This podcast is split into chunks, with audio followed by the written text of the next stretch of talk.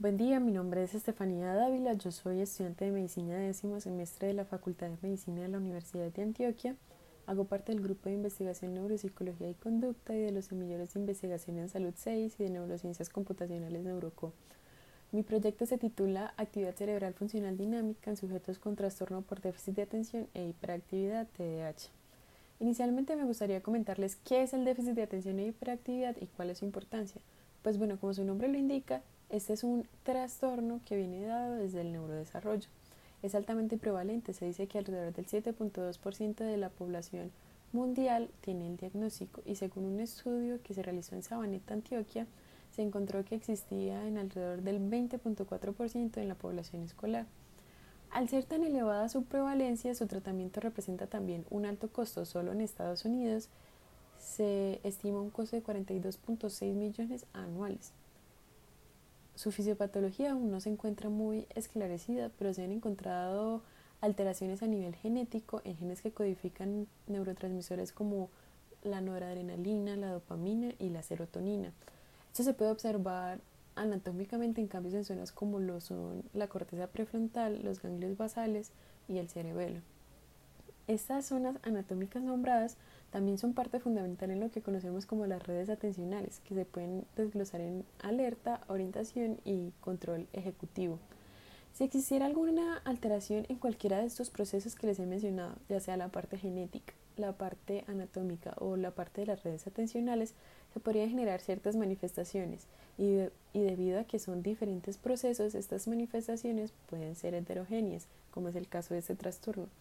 El sujeto puede presentar alteración en dimensiones como son la inatención, la hiperactividad y la impulsividad.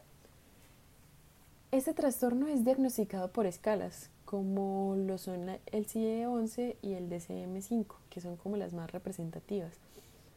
Y entre estas existen diferencias, por ejemplo en el CIE-11 vamos a tener un trastorno principalmente hiperactivo, mientras que en el DCM-5 vamos a tener subtipos como el inatento, el hiperactivo impulsivo o el combinado. Existen además de estas muchas otras escalas que se realizan tanto a padres como cuidadores y se pueden realizar también en el sujeto de estudio. Como es un diagnóstico principalmente clínico, existe esa problemática de una alta variabilidad diagnóstica entre los evaluadores. Se tiene que tener en cuenta también que los síntomas a medida de que el sujeto crece pueden disminuir y a pesar de esto pueden representar una una dificultad para su vida diaria, ya sea en dimensiones como la escolar o la social. Es por esto que se hace importante y necesario buscar otro enfoque del trastorno, por ejemplo, a través de las redes. Con este enfoque podemos tener diferentes alternativas de mediciones, como por ejemplo las neuroimágenes.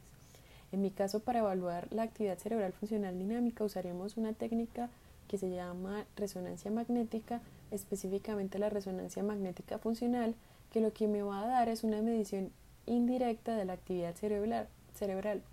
Y esa, y esa medición indirecta me va a mostrar lo que es la activación de las redes a nivel de las señales fisiológicas, como lo es la señal Volta. ¿Y por qué este método es dinámico?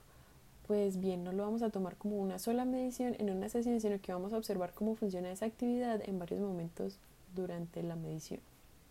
Actualmente, la información que tenemos acerca del trastorno y de este tipo de neuroimagen se enfoca más en la parte estática de la resonancia magnética, es decir, que solo se centra en una medición de la señal durante la sesión y que ha permitido esto que se observen alteraciones a nivel local y global en regiones que les había mencionado como la corteza prefrontal, los ganglios basales y el cerebro.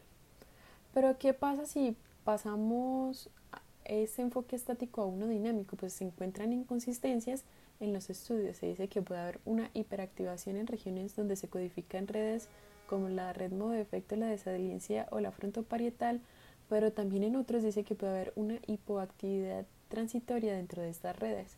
Esto nos lleva a que no hay una conclusión unánime entre los diferentes estudios.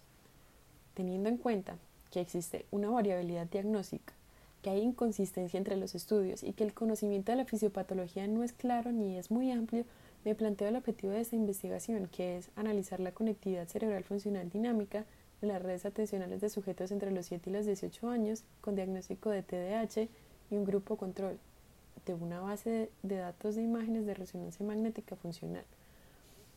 Para cumplir este objetivo me planteo unos específicos que son describir la conectividad funcional cerebral, determinar las características de la conectividad funcional dinámica y comparar estas características de la conectividad funcional dinámica entre los sujetos con TDAH y el grupo control.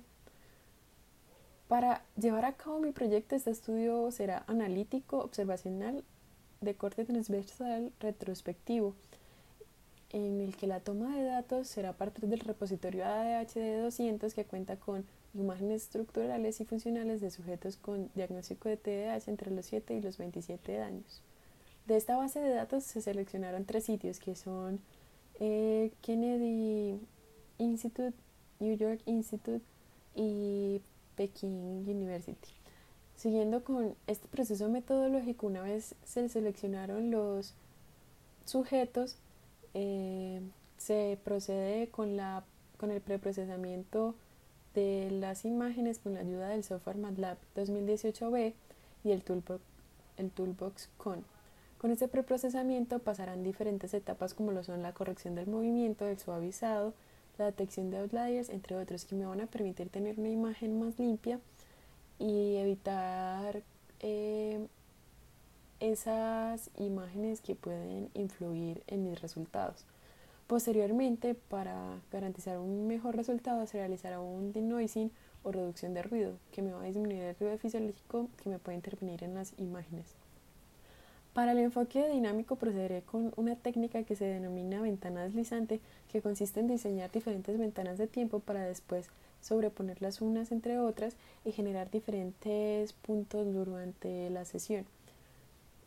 Y después de esto vamos a usar lo que son las medidas dinámicas y acá podemos encontrar lo que es la eficiencia global, la eficiencia local, entre otras medidas. Finalmente se procederá con el análisis de estos resultados. Cabe resaltar que este proyecto debe tener ciertas consideraciones bioéticas. En mi caso, al usar un repositorio que es de acceso abierto, se procedió solo con la solicitud de acceso a la base de datos. No se necesitó un consentimiento informado a que cada centro había recurrido a este paso. Y lo que se va a mantener en mi proyecto son la intimidad y la confidencialidad de los individuos.